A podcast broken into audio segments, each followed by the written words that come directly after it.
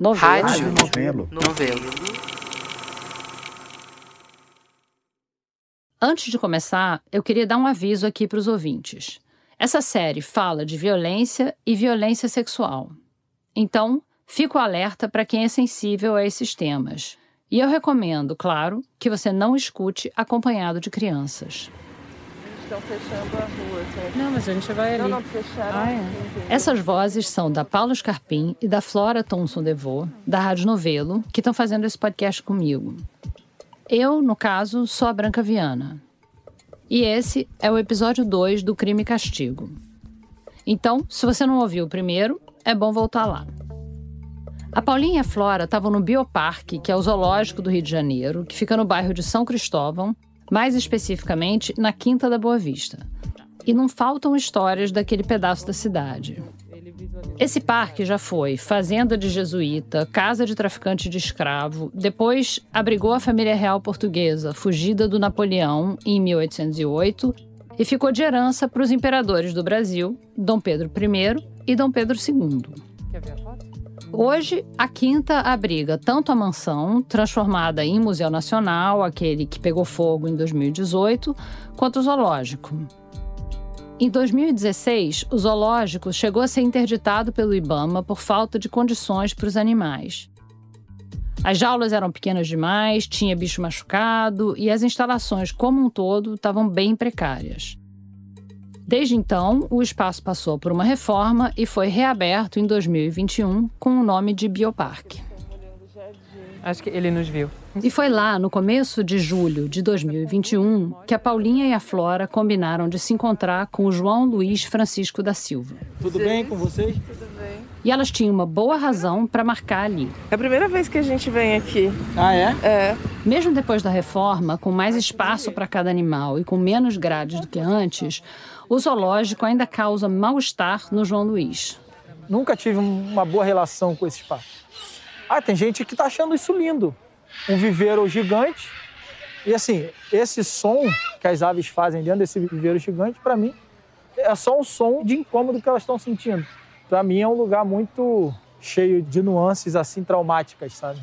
Conta como é que foi quando você veio aqui com seu filho no- na semana passada. Assim, lógico que eu não tentava não deixar transparecer isso porque eu estava com meu filho e com meu sobrinho, mas me deixou muito impressionado como o público, a sociedade em si, ela tem uma fixação por enjaular, seja animal, seja gente. Seu filho sabe? Sabe, no caso, que ele já teve preso. Não, meu filho ainda não tem nem entendimento para isso, Quantos né? anos ele Tem tem? cinco anos. Ah, é muito pequenininho. É, ele não sabe, ele não sabe. Porque é um lugar também de muita dor, né? E causa um trauma muito intenso. Apesar do trauma, o João Luiz se dispôs a contar pra gente sobre a experiência dele na prisão. A pena baseada na reclusão é parte tão fundamental do sistema judicial brasileiro e também da maior parte dos países do mundo que muitas vezes, quando se pede por justiça, o complemento quase natural é pedir que alguém vá para trás das grades. Prisão virou quase sinônimo de justiça.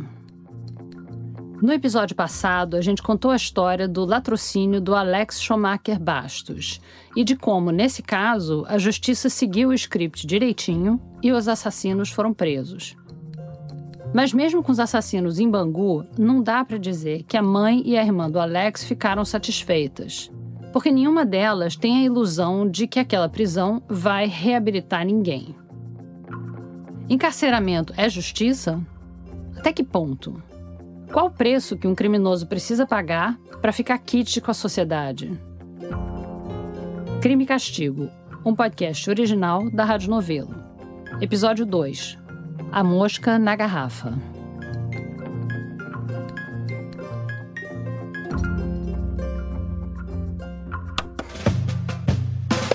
O Fantástico de hoje começa com uma cena que parece saída de um roteiro de novela. Esse áudio é de uma reportagem exibida pelo Fantástico da Rede Globo no dia 13 de junho de 2010.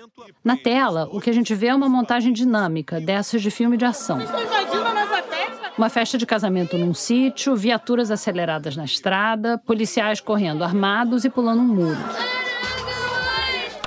Oito pessoas no casamento foram presas. O João Luiz foi uma delas. Meu primo estava casando, esse meu primo e a esposa dele, com os quais nós trabalhávamos resolveram se casar e já estavam no processo de investigação, né, quando a gente começou a organizar o casamento, e eles simplesmente permitiram para conseguirem fazer o que fizeram. É, depois que o juiz de paz decretou que eles estavam casados para sempre, é, a polícia entrou. E junto com a polícia, a Rede Globo de televisão.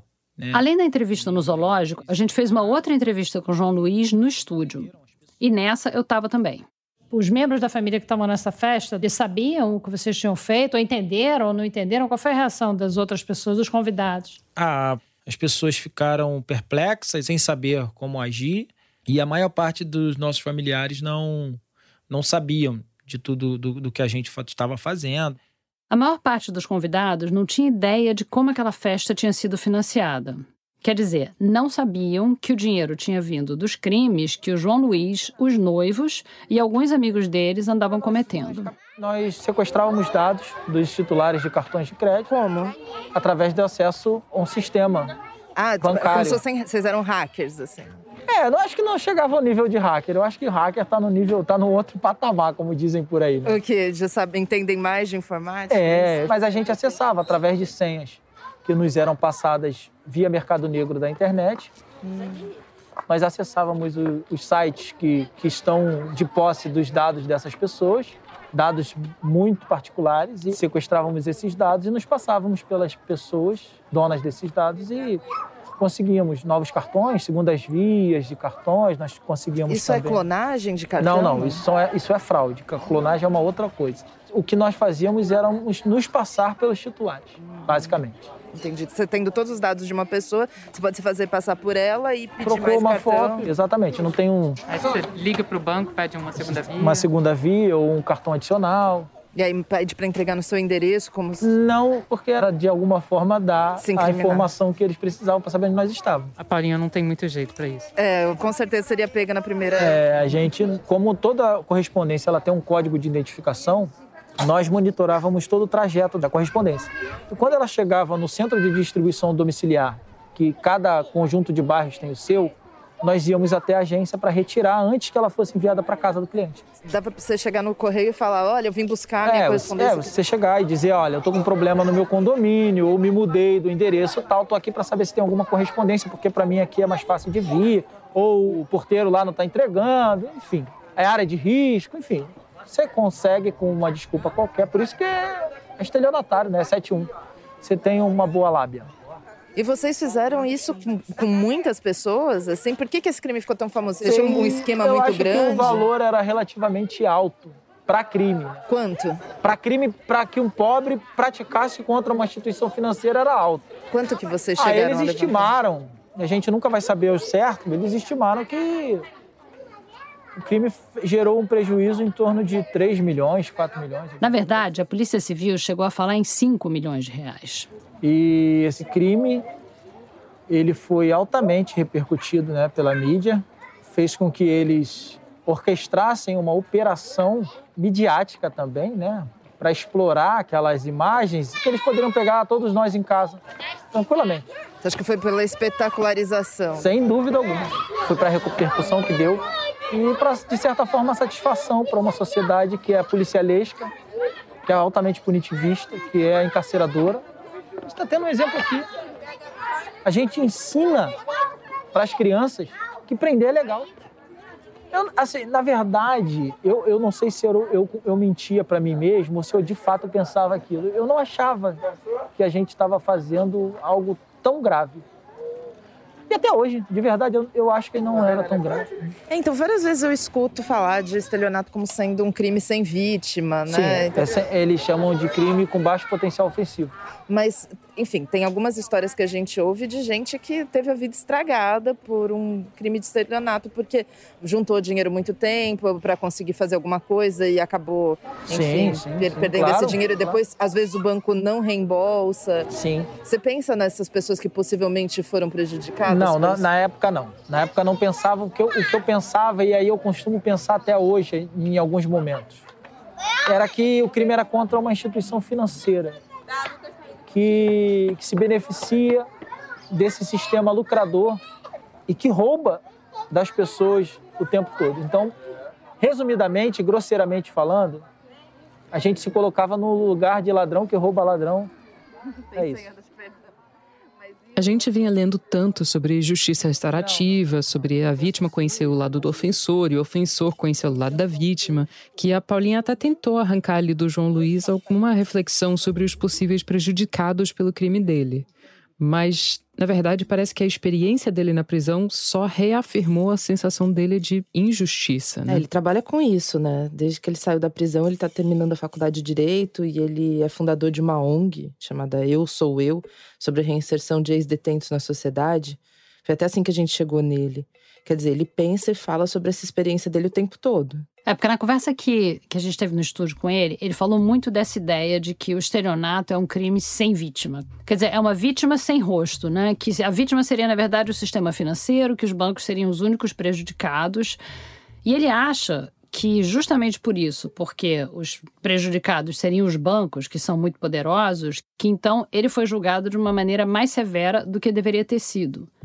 E aí a gente chegou numa parte da conversa que eu acho que é o centro do que a gente está discutindo aqui hoje, que é a prisão. Qualquer prisão hoje ela é ilegal, porque a Constituição ela prevê formas dessa pessoa estar presa, né? Pode parecer óbvio repetir isso, mas sim, a Constituição do Brasil assegura ao preso o respeito à integridade física e moral dele. Mas quando você chega naquele lugar, é, colocando o pé ali dentro, é que você tem aquele susto que só quem passa por ali pode ter. Na verdade, eu acho que todo mundo está cansado de saber que as condições nos presídios brasileiros são péssimas. A gente pegou só uma frase ou outra da lei de execução penal para contrapor ao que o João Luiz descreveu da experiência dele. Por exemplo, a lei diz que tem que ter salubridade do ambiente pela concorrência dos fatores de aeração, insolação e condicionamento térmico adequado à existência humana. Em celas que mal cabiam 30 pessoas, nós tivemos 100. Nós tivemos situações em que nós tínhamos verdadeiros tapetes humanos. Você não tinha onde pisar ao chão.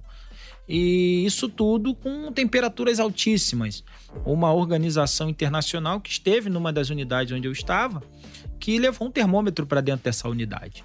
E naquela ocasião o termômetro marcava 56 graus Celsius. A mesma lei diz ainda que os presos têm direito à alimentação suficiente. A alimentação vinha na cela ou vocês tinham um refeitório? Não, não, não. As refeições são feitas na cela. O cardápio é diversificado, mas vem sempre estragado. Cara, eu vou estar tá mentindo se eu disser que o que o João Luiz está contando é novidade para mim. Assim, a gente está cansado de ver notícias sobre presídio superlotado, sobre as condições insalubres, mas é muito desconcertante ver que o Estado não está só privando as pessoas de liberdade, mas está submetendo essas pessoas a uma espécie de tortura. Aí a gente volta à pergunta lá do primeiro episódio, que é: é justiça ou é vingança? Porque reparação definitivamente não é. Não tem nada que essa tortura traga de benefício para a vítima. É, não, não tem. Mas mesmo se a gente tirar essas condições insalubres da equação, se a gente considerar só, entre aspas, né, privação de liberdade, por que, que é essa maneira de um ofensor, um ladrão, um assassino, um estelionatário, seja lá o que for, por que, que essa é a maneira dele quitar a dívida dele com a sociedade? É, e talvez na sua melhor concepção, a ideia reformista e iluminista da prisão objetivasse isso. Aqui, de novo, o Rafael Maffei, que já apareceu no primeiro episódio de Crime e Castigo. Ele é professor de Direito na São Francisco, da USP. Então, as pessoas vão ser guardadas em locais onde elas vão receber apoio religioso, estudo, trabalho e vão ser transformadas de pessoas sem possibilidade de integração produtiva na sociedade, em pessoas que vão aprender um ofício, aprender disciplina, recuperar os princípios morais que perderam e serem reintegradas de maneira pacífica na sociedade. A primeira penitenciária moderna, no modelo que a gente conhece hoje, com celas individuais para os presos ficarem isolados uns dos outros, foi aberta em 1829 nos Estados Unidos. A ideia por trás disso está ali no nome penitenciária. Era para ser quase uma espécie de mosteiro onde as pessoas pudessem ficar quietinhas, pagando penitência, com toda a estrutura para pensar bem no que fizeram e para se arrepender. E mesmo naquela época, tinha crítico dizendo que isso não passava de uma forma mais sofisticada de tortura. É... hoje, isso soa pra gente quase cínico, né? Alguém que diga para nós, olha, vou mandar você para prisão por 15 anos, porque afinal das contas lá você vai ter trabalho, vai ter disciplina, vai ter amparo religioso, moral, saúde, assim por diante, né? Prisão é lugar onde as pessoas são expostas à sarna, à doença e são cooptadas pelo crime organizado hoje. E o debate que hoje existe é sobre a gente tentar identificar, tudo bem, né? Tirando esse discurso que serviu para que a prisão se consolidasse 200, 300 anos atrás como uma proposta reformista que, em tese, melhoraria a situação das coisas, qual é, então, na verdade, o objetivo que a prisão hoje cumpre? Né? Por que, que a gente continua mandando as pessoas para a prisão? Romper com essa lógica é algo muito difícil, porque essa lógica responde, no fundo, a uma concepção moral muito básica que todos nós temos. Uma pessoa que causou um enorme sofrimento a outra, talvez faça por merecer um enorme sofrimento ela própria, né? Mas isso, qual o benefício que isso gera? Seja para a vítima, seja para a comunidade onde o crime aconteceu, seja para todas as outras pessoas indiretamente impactadas por aquilo.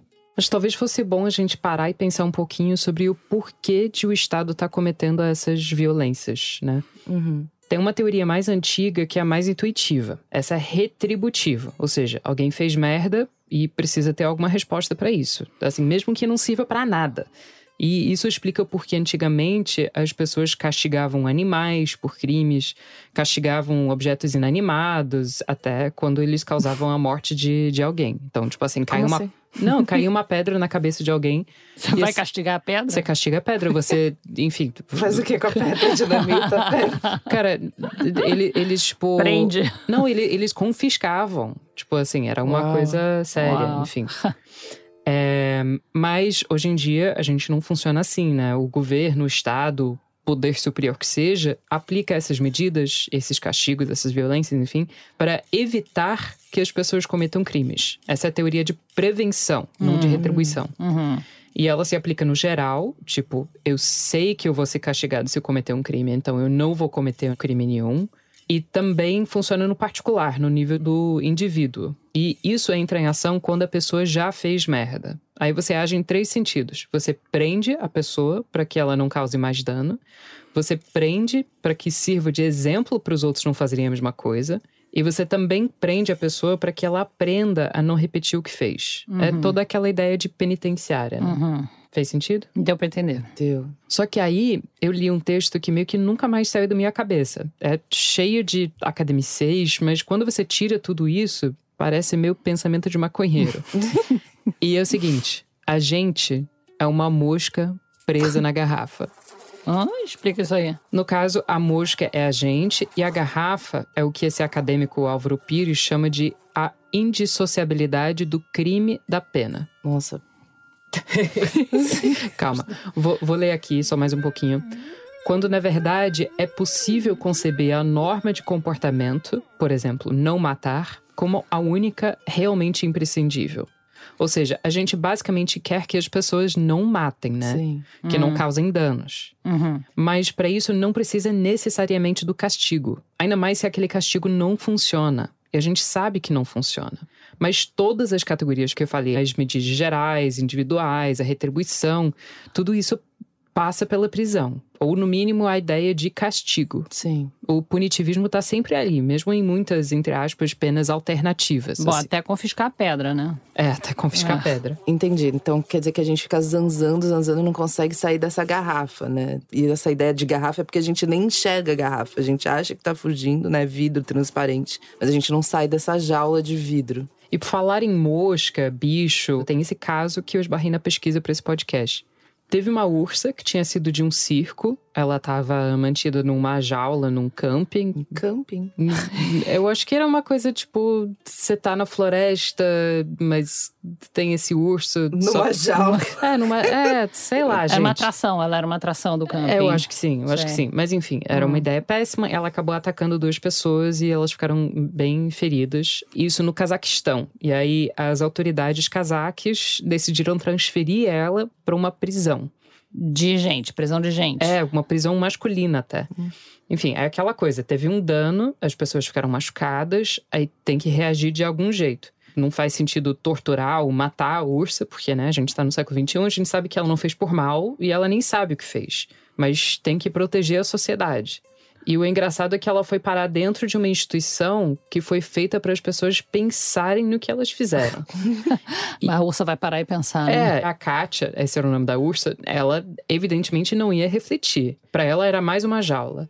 Mas, enfim, ironicamente, parece que a presença dela fez bem para os caras que estavam presos ali na penitenciária. Tipo aqueles animais de, de terapia. Assim, É, né? pode ter ajudado na reabilitação. E depois que ela foi embora, eles fizeram até uma estátua dela. E pra, pra onde que a, a Kátia, né? Pra onde que a Kátia foi quando ela saiu da prisão? A última notícia que eu encontrei dela era de 2019. E aí foi quando ela foi transferida para um zoológico. E aí ela já tinha ficado. tadinha. Ela já tinha ficado 15 anos presa. 15 anos. Quer dizer, ela saiu de uma prisão pra ir pra outra prisão de outra espécie, pra voltar pra outra prisão de outra espécie. É. E não foi reabilitada, porque a rigor ela ficou 15 anos pensando no que ela fez, ela deveria ter sido solta na floresta, né? Voltado para a sociedade dela. É? É. Pergunta pra vocês. A gente tá gravando um, um podcast aqui. Vocês sabem o que que é aquele prédio ali atrás? Não faço ideia, mas eu acho que não faz, par... não faz parte daqui, não. Não, não sei não. É o que é? É um presídio. Ah, mentira! Não sabia. Eu não sabia. Tinha que botar. Tá abandonado há quanto tempo? Não tá filho. abandonado, não. Tá. É um presídio É um ainda? presídio que funciona ainda. Mentira! Gente, eu não sabia. Tô chocada. No mesmo terreno da Quinta da Boa Vista, além do Museu Nacional e do Zoológico, fica também o Galpão da Quinta. O prédio foi construído originalmente para ser uma oficina mecânica do Exército, mas acabou virando um depósito de presos. E era esse o nome mesmo: Depósito de Presos. Em 1967, virou oficialmente uma prisão e desde então tem o nome de Presídio Evaristo de Moraes. Foi nesse galpão que o João Luiz passou parte da pena dele. E dentro desse galpão, nós temos duas galerias. São 10 celas de um lado e 10 celas do outro lado. E ali habitam em torno de 3 mil presos. Exatamente atrás do espaço onde fica o elefante. Só para não deixar passar, o nome desse presídio atrás do elefante, Evaristo de Moraes, deve soar familiar para os ouvintes do Praia dos Ossos. O presídio ganhou esse nome em homenagem ao pai do Evaristo de Moraes Filho, o advogado da família da Ângela Diniz. Aliás, uma das grandes mágoas do Evaristo Filho foi nunca ter conseguido tirar o nome do pai do presídio. Ele dizia que não tinha forma pior de se homenagear um advogado criminalista. Ainda mais uma prisão que já foi notificada pela Corte Interamericana de Direitos Humanos. É, já foi pedido, inclusive, a interdição total e, e a extinção desse espaço. Na verdade, as denúncias sobre as condições no presídio da Quinta da Boa Vista vêm de antes até dele homenagear o Evaristo Pai. É, eu encontrei duas notícias de janeiro de 64, uma do jornal Última Hora, que chama a prisão de Campo de Concentração da Quinta da Boa Vista e Inferno da Quinta. E tem outra aqui do Diário Carioca que diz: enjaulados como bichos perigosos, 812 homens amontoam-se sobre o chão de cimento, atrás de grades de arame, sem as menores condições de higiene. Bichos perigosos. Por várias vezes eu fui acordado pelo elefante. Um, um companheiro conseguiu fugir. Não, é, é é- é- engraçado, né? Se não fosse trágico. Conseguiu fugir, caiu na cela do leão. Caiu na, na jaula, olha só. Já tô confundindo os lugares. Caiu na, na jaula do leão. Mas para piorar a piada, nem o leão quis comer. Ele foi embora. Ele conseguiu fugir? Conseguiu fugir. Ele caiu na jaula do leão e de lá ele, ele fugiu. Não é que Conseguiu apareceu fugir. alguém e Não, mandou não. de volta Fui- Ele prisão? conseguiu fugir. Uau. Conseguiu Nossa. fugir. Eu virei fã. Essa história era boa demais para ser verdade. Então a gente foi checar. Preso consegue escapar da cadeia, minha gente. O Rael Policarpo, no Rio de Janeiro, nos traz as informações. No meio da fuga, ele caiu na jaula de um elefante. Como é que isso é possível? Não foi o leão, foi o elefante. O mesmo elefante que acordava João Luiz. E o detento acabou sendo recapturado. Mas fato é que, mesmo para quem cumpre a pena direitinho, a reinserção na sociedade não é nada fácil. O João Luiz contou um episódio de quando ele passou para o regime semiaberto. Nessa época, ele saía para procurar emprego de manhã e voltava para dormir na prisão. Um dia ele estava numa entrevista de emprego e se deu conta de que tinha perdido a carteira de motorista. Para essa vaga que ele estava tentando, era desejável que ele pudesse dirigir. Ele então decidiu ir a uma delegacia para fazer um BO e poder pedir uma segunda via da carteira. Cheguei lá, o, o policial que colocou meu nome no sistema para registrar a ocorrência disse para mim que eu tinha um mandado de prisão em meu desfavor. E aí, ele foi preso de novo.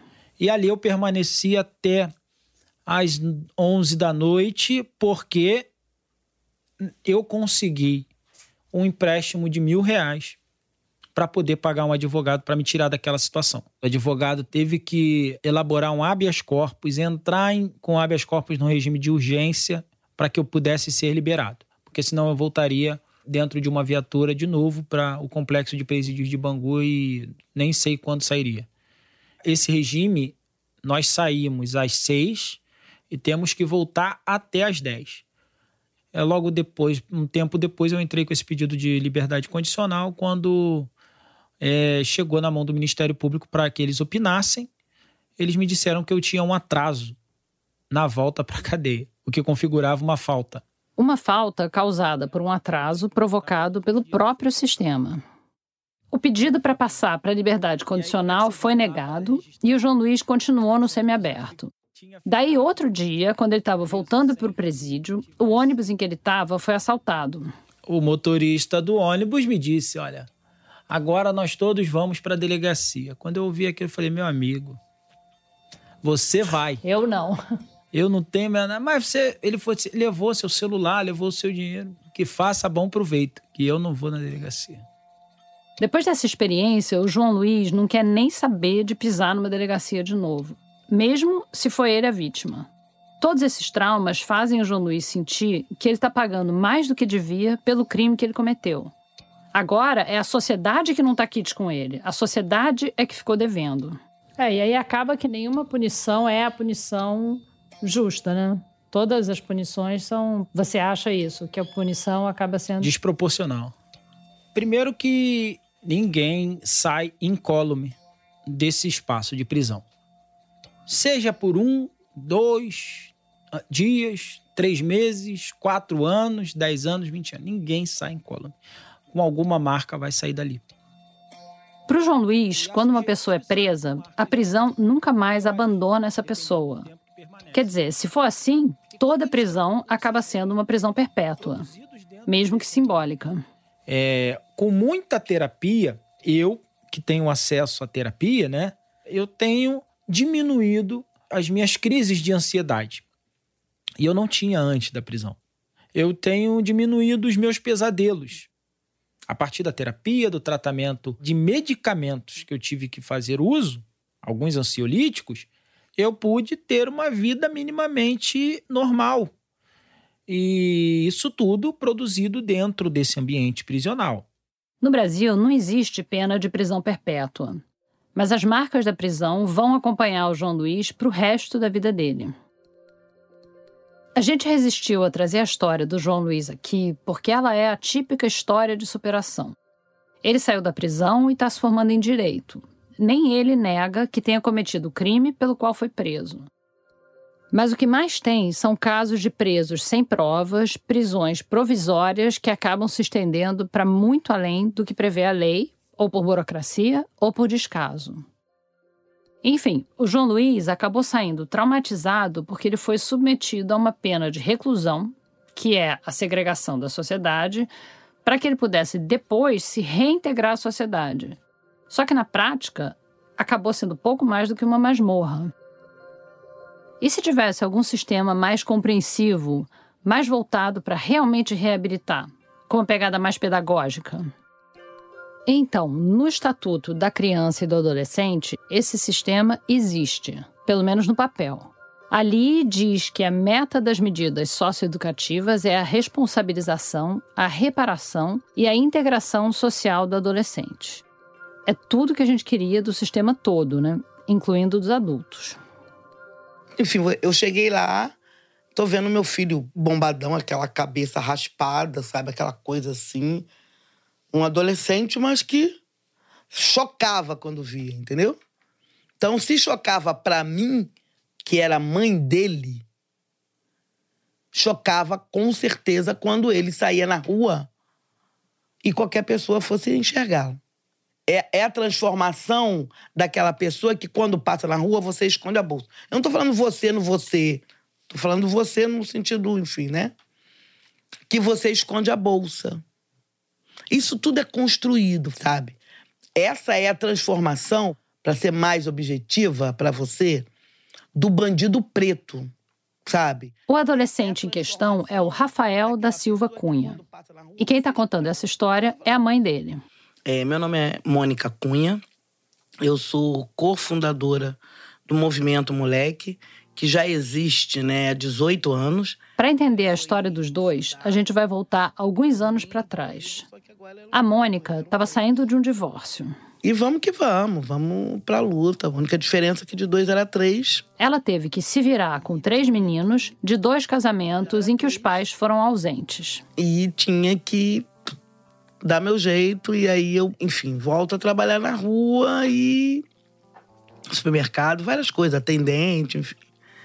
E eles ficavam, é isso, o mais velho, mais uma vez, aí não era olhando um, olhando dois, mas muito com a vizinha. Eu contava muito também com a vizinha de frente do lado, que me ajudou muito. Até mesmo por conta do Wilbert, que era o menor. Né? Wilbert é o filho mais novo da Mônica. Enfim, mas aí nessa época, né, eu comecei a ter já alguns problemas com o Rafael. Rafael, o filho do meio. Rafael já tinha oito, né? É, por aí. E é isso. Como tinha agora o outro pequeno, o Marcos Vinícius não tinha tanto tempo para olhar mais o, o Rafael. Então. E Marcos Vinícius é o filho mais velho. Tipo, o Rafael descia do prédio para brincar, tá me entendendo? Com outros meninos, não sei o quê, enfim. E se relacionava com todo mundo. Então, nós tínhamos uma comunidade que era de frente pra rua. E o Rafael se dava bem mesmo. Ele ia lá, os meninos, enfim, ia cá, tudo na rua. Né? E aí o Rafael começou a ir pro mercado, né? Tipo, eles não furtavam, eles pegavam biscoito e comia. Né? Como é que eu soube disso? Um domingo, tava de folga, fui no mercado fazer compra, vou com ele. Quando segurança não deixa ele entrar. Eu quase. Como não vai deixar meu filho entrar? Tinha 10 anos. E aí o, o, o cara do mercado veio falar isso pra mim. Que ele ia junto com outros meninos. Ah, ele é seu filho, quer dizer que ele tem mãe. Eu falei, óbvio, senhor tá louco? Ah, então a senhora não deixa ele se envolver com esses meninos, não, porque ele veio aqui. É, ele, ele não pega nada, ele fica sempre na porta. Mas os outros pegam e ele come também. Eu digo óbvio, né? Aí, meu filho, dei uma surra nele louca, queimei a mão dele, dizendo que eu não queria filho ladrão, não sei o quê. Olha, foi. Né, a gente, enfim. Por conta dessa criação, dessa cultura, dessa coisa enraizada dentro da gente, a gente toma, às vezes, atitudes, entendeu? Que de fato não era para ser tomada.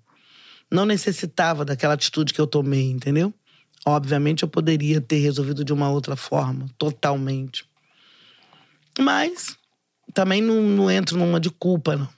Foi o que, naquele tempo, era possível fazer. Enfim, a vida seguiu, mas é isso, né? Ele, ele, ele sempre se deu com gregos e troianos, e não tô numa aqui de culpar o A ou o B, não. Nada disso. Ele só era, de fato, diferente. Para tirar o Rafael daquele ambiente, a Mônica decidiu então mudar com a família para outro bairro. Ela saía de manhã com o Rafael e com o Wilbert, deixava os dois na escola e passava o dia fora cozinhando para um restaurante. Enquanto isso, o Marcos Vinícius, que era o mais velho, dava aula de jiu-jitsu em escolas particulares. E eu tô trabalhando, eu tô até com um belo dia, obviamente, né? Me chega a notícia da DPCA, Delegacia de Proteção à Criança e Adolescente, que o meu filho havia sido detido. Claro que eu falei, cara, desliguei o telefone, isso não me pertence. Mas quando a pessoa liga novamente, dá o nome dele todo e dá o meu nome todo, então só podia ser ele. A Mônica saiu do trabalho e correu para a delegacia. Chegando lá, espera um pouco e vejo aquela cena grotesca que é ele chegando, né? Algemado, a única coisa que identificava que ele saiu de manhã era a bermuda jeans, porque blusa, mochila, todo o resto não estava com ele. Ele estava com as costas toda marcada pela botina do, do, do, policial que pisou nele. O rosto dele todo roxeado, porque ele ganhou muito na cara. Ele apanhou muito, né? E eu entrei em pânico, assim. Nessa época, o Rafael tinha 15 anos. Aí o policial que chegou com ele me desacatou e disse para mim que quando a gente paria bandido, a gente não se incomodava de parir aquela sementinha do mal. Mas quando eles vinham para limpar a rua, tirá-los da rua, aí aparecia a família. Ele tinha mãe e tinha pai. Eu disse a ele que quando eu paria, a única coisa que o médico falou para mim que era do sexo masculino. Agora eu lamentava muito, que quando ele nasceu, o médico falou que ele era sementinha do mal. Menino, ele ficou louco. Foi só depois dessa confusão que a Mônica pôde falar com o filho e que explicaram para ela o que estava acontecendo. O Rafael tinha ido parar ali por uma tentativa de roubo de carro. Foi a primeira vez, mas ia acontecer mais duas vezes. E, ele, e sempre carro, porque o meu filho sempre foi muito louco por carro, por veículo, né? É, enfim, ele aprendeu a dirigir aos 13 anos. Eu ia trabalhar. O vizinho maravilhoso, que já não está mais nessa terra, né? Para não dizer o contrário, tinha uma oficina e ensinava ele a dirigir. Olha que benção. E ele aprendeu maravilhosamente bem. Entendeu? Então, ele, quando entrou para essa vida, o, o, forte dele, carro, ele sempre foi muito desesperado por carro. Então, tudo dele tá ligado a carro. Sempre carros bons. O Rafael não andava escondido com os carros que ele pegava. Ele queria mostrar para todo mundo que estava de carro e que ele sabia dirigir. Sabia dirigir, botava as meninas e botava os meninos, enfim. Era uma festa. Não estou justificando e nem romantizando o que acontecia, entendeu? No começo de 2001, o Rafael passou pela primeira medida socioeducativa. Foram 45 dias de internação numa instituição para menores infratores na Ilha do Governador e mais um bom tempo de semi-liberdade na Penha. E ali começou a minha via cruz, entendeu? Eu achava do que eu tinha vivido tudo. tinha vivido nada. O Rafael passou quase um ano separado da mãe e dos irmãos, no auge da adolescência. E a gente sabe, adolescente é o quê? É a passagem da criança para uma outra etapa da vida, enfim, que aquilo tudo está né, tá sendo desenvolvido, não só pelos, entendimento, corpo, tudo. Ele estava passando por esse processo num lugar que, cara, que humanidade não existia, né? Que é, você era tratado, enfim, como um nada, né? Então, meu filho, ele cada vez ia se perdendo mais. Quando a Mônica diz que o Rafael estava se perdendo, ela está falando da tal transformação dele. Porque muitas das vezes ele foi, entendam bem o que eu estou falando, numa farra, numa, numa, numa pilha do colega. E quem nunca viveu isso? Sabe, pelo amor de Deus. Mas quando você chega lá dentro, o que você convive, com quem você convive. E não estou falando só dos outros meninos, né? Não. Eu estou falando das pessoas que deveriam, de fato, que são os educadores, que são as pessoas que têm que delinear esse lugar, né? Que tem que, de fato, fazer cumprir as medidas socioeducativas. É essa a fala. Né? Que não fazem. Então, de uma coisa que os meninos, enfim, eles acabam se entendendo como bandido, se entendendo que aquilo que cometeu é o que tem que cometer sempre. Porque da onde você veio é o que é permitido. Quem você é é o que você tem que fazer para a vida. Sabe? Então, esse é a pior coisa é pior do que o ato infracional em si. Então o que você está dizendo é que é uma espécie de reabilitação ao contrário? Com certeza absoluta. Com certeza absoluta. E aí é isso, eu não estou contando uma história que já bastava só eu ver. Não, eu estou contando do que eu vivi. Do que foi na minha pele. E como é que você foi vendo isso no, no Rafael? Ah, com a transformação do meu filho. Ele foi mudando totalmente sabe? E não só mudando fisicamente, bombadão, aquela cabeça raspada, sabe? Aquela coisa assim. Um adolescente, mas que chocava quando via, entendeu? Isso não é nascido, isso é construído. Tá? Eu tenho certeza absoluta. Porque aí esse menino não tem que voltar a conviver na sociedade. E como a gente tem que fazer isso? Assim, dessa forma. Porque aí, o que acontecer, como foi com o seu Rafael da Silva Cunha, que esse era o nome do meu filho, o corpo dele está estirado no chão por um policial ter assassinado ele. E no momento que assassinou, não foi porque ele estava cometendo ato nenhum, né? Mas ele já era conhecido pelos policiais. Justifica, Flora. Não precisa explicação. Não precisa o clamor. Porque ele era o bandido, meu amor. Ele tinha envolvimento. Em 2006, cinco anos depois da primeira entrada no sistema, o Rafael foi abordado por policiais civis e morto. Ele estava desarmado. Quando eles assassinaram meu filho, cara, se eu pudesse, eu botava uma arma, eu ia pra 25 matar os policiais. Para de hipocrisia, porque é isso que a gente pensa mesmo. O ódio é muito grande. O ódio é muito grande. Até porque, ah, ele era adolescente infrator. Sim, era sim. Eu nunca neguei isso. Só que aonde é que está escrito que tem pena de morte no Brasil? Não tem pena de morte. Então ninguém pode sair matando. Ah, tá, infrator, pá. A gente vai fazer isso também com os políticos que roubam? Ah, roubou, pá. Matou? Como é que vai ser? Então não é por aí.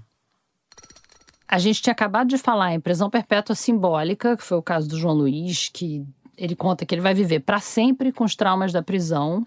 Mas a gente falou também das prisões não simbólicas, das prisões provisórias que vão se arrastando, né? E agora a Mônica falou dessa pena de morte fora da lei, que é o que acontece na prática, o que aconteceu com o filho dela, pelo menos. É, a Mônica fez um paralelo que a gente ouve muito, do crime comum com o crime do colarinho branco, né? De como eles são tratados de maneira diferente.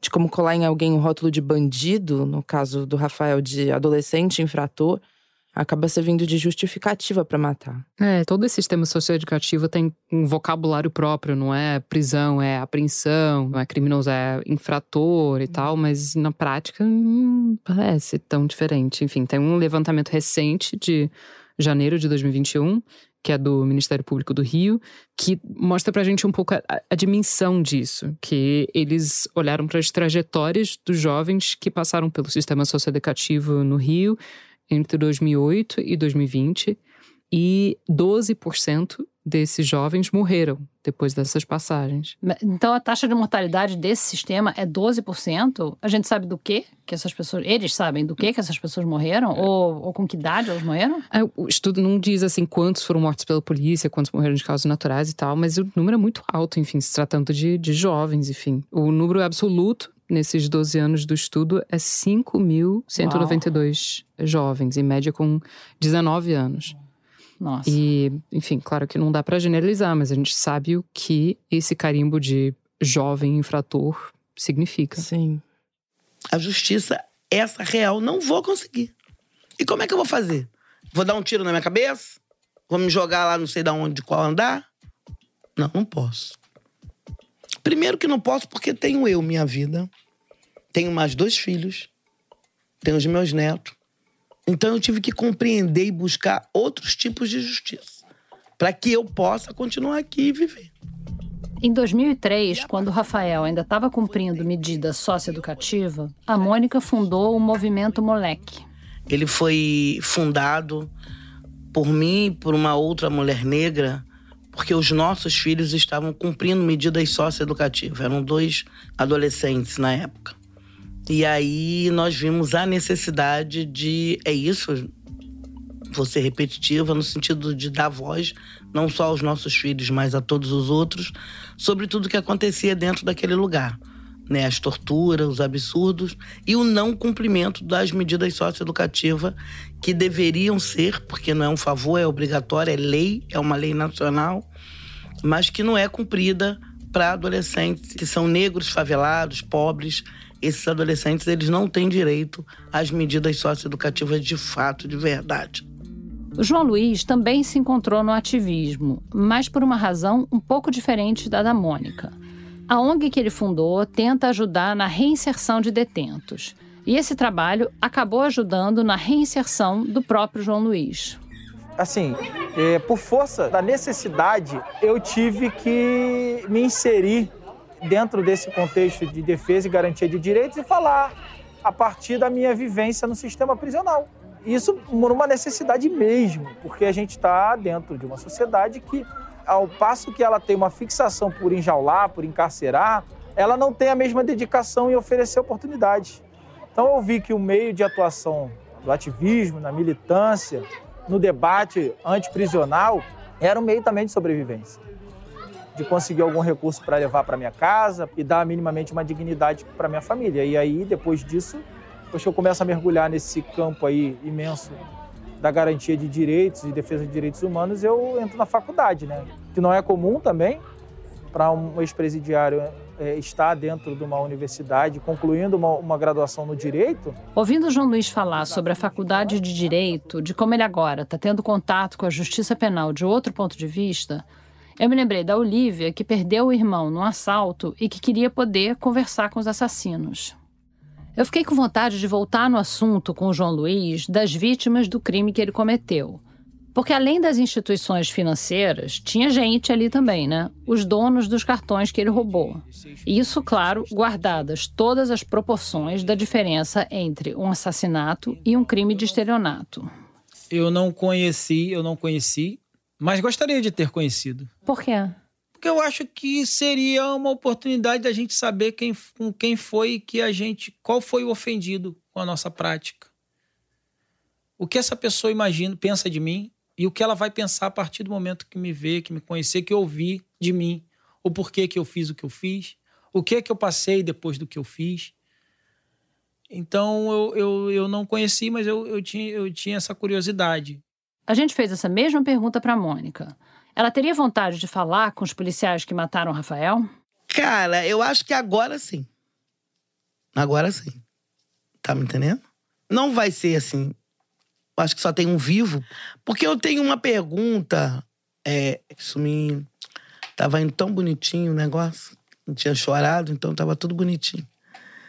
É uma inquietude, Branca, de perguntar. Porque essa criatura, ele foi gerado por uma outra mulher. Por mais que eu sei que o sistema, sei, hoje eu tenho consciência. Principalmente dos policiais o sistema fazem dele, fazem deles pessoas para matar e os alvos deles somos nós, principalmente o jovem negro. Isso eu já tenho entendimento. Mas, cara, é isso assim. Você o matar porque tu tá numa troca de tiro, o, o policial, ele é preparado, ele é ensinado. Esses meninos são os abusados, eles não são ensinados. Tá bom, sai um do exército, aí vai, que mora lá, ensina um de. Mas mesmo assim, cara, eles não são. Mas não foi numa troca de tiro. Foi você dar um tiro numa outra pessoa cara a cara. E aí eu sei que naquele momento, naquele momento, o meu filho não representava perigo para eles naquele momento. Ele estava desarmado, cara. Como é que tu dá um tiro de fuzil? Então isso é uma coisa para mim que Por isso que eu digo que hoje eu posso, antes eu não podia. Perguntar, cara, como é que é isso? Claro que ele não deve nem lembrar se tiver vivo outro ainda, que eu nem sei mais. Não deve nem lembrar, óbvio. Não lembro. Mas é isso, assim, sabe? Tu vê lá. Eu, eu tive que chegar no hospital para fechar o olho do meu filho. Meu filho morreu de olho aberto, sabe? É desesperador esse negócio, sabe? Como é que ele consegue fazer isso e como é que consegue continuar vivendo? É isso mesmo? Não dá uma dor na hora que tu deita a cabeça no travesseiro? Eu só me interesso pela estatística que eu mato por dia. É isso mesmo. É isso que é importante. É isso que vai estar na minha medalha? Quantos corpos eu vou deixar no chão por dia? Porque eu tenho certeza absoluta que ele foi criado, ele foi gerado, ele foi amado. A mãe o amou, a mãe o desejou. Tenho certeza. Como é que faz isso? Como é que é isso? Entendeu? A Mônica tem muitas perguntas para o policial que matou o filho dela.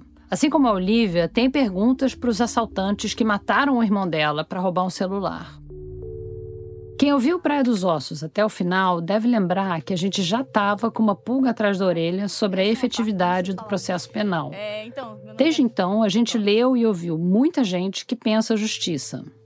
Uma delas foi a Fernanda. É, então, meu nome é Fernanda Fonseca Rosenblatt, eu sou professora de processo penal da Universidade Católica de Pernambuco. E a gente foi atrás da Fernanda Rosenblatt porque os textos dela eram especialmente claros.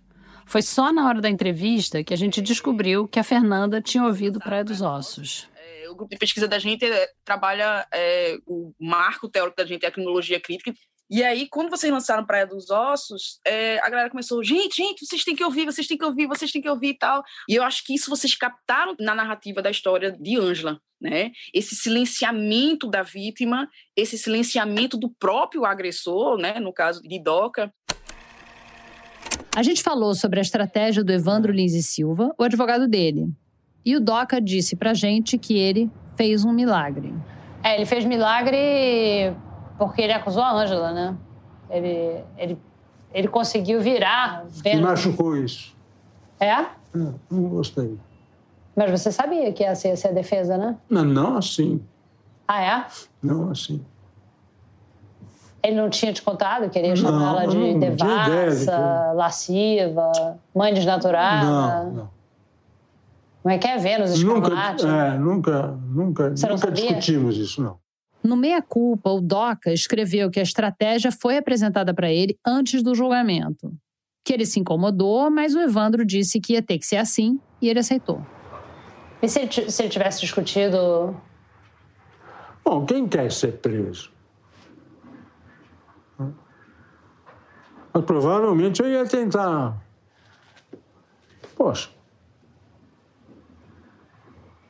Não merece isso. Né? É, a defesa a dele moça foi... estava morta, não podia mais se defender. Né?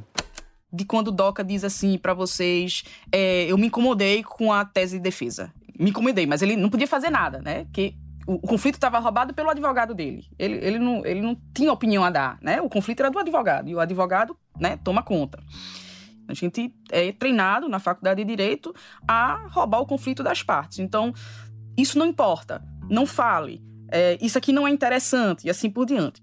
Acho que o que a Fernanda quer dizer com roubar o conflito é que depois que uma ofensa vira um processo criminal, os advogados, os juízes, os promotores, etc., têm mais espaço para falar e para deliberar sobre o caso do que a vítima e o ofensor. Durante a entrevista, ela explicou que estava usando o conceito de conflitos como propriedade, de um acadêmico norueguês chamado Nils Christie. Não se preocupe em anotar, que a gente vai colocar a referência lá no site da novela.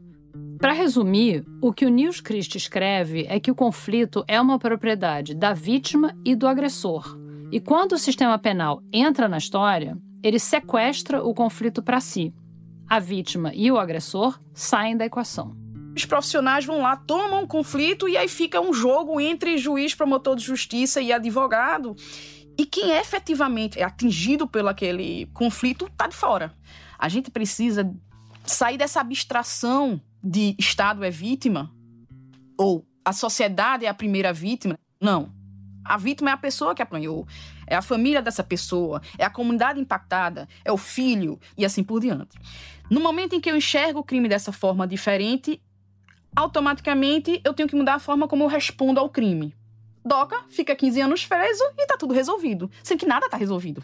A necessidade da vítima não é necessariamente a punição, como quem não é vítima acha que é. Entende? E tem, tem aquela vítima que quer a punição e que não só a punição, que quer a prisão, certo?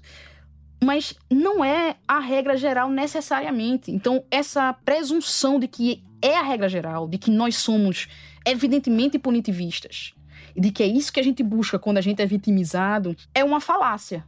É difícil imaginar alguém que passou pelo que a Mônica Cunha passou, que passou pelo que a Mouse Schumacher passou, e essa pessoa não querer que o assassino do filho seja preso. Preso ou coisa pior. É o sentimento de vingança, sim, mas é também o que está no cardápio. É o que tem.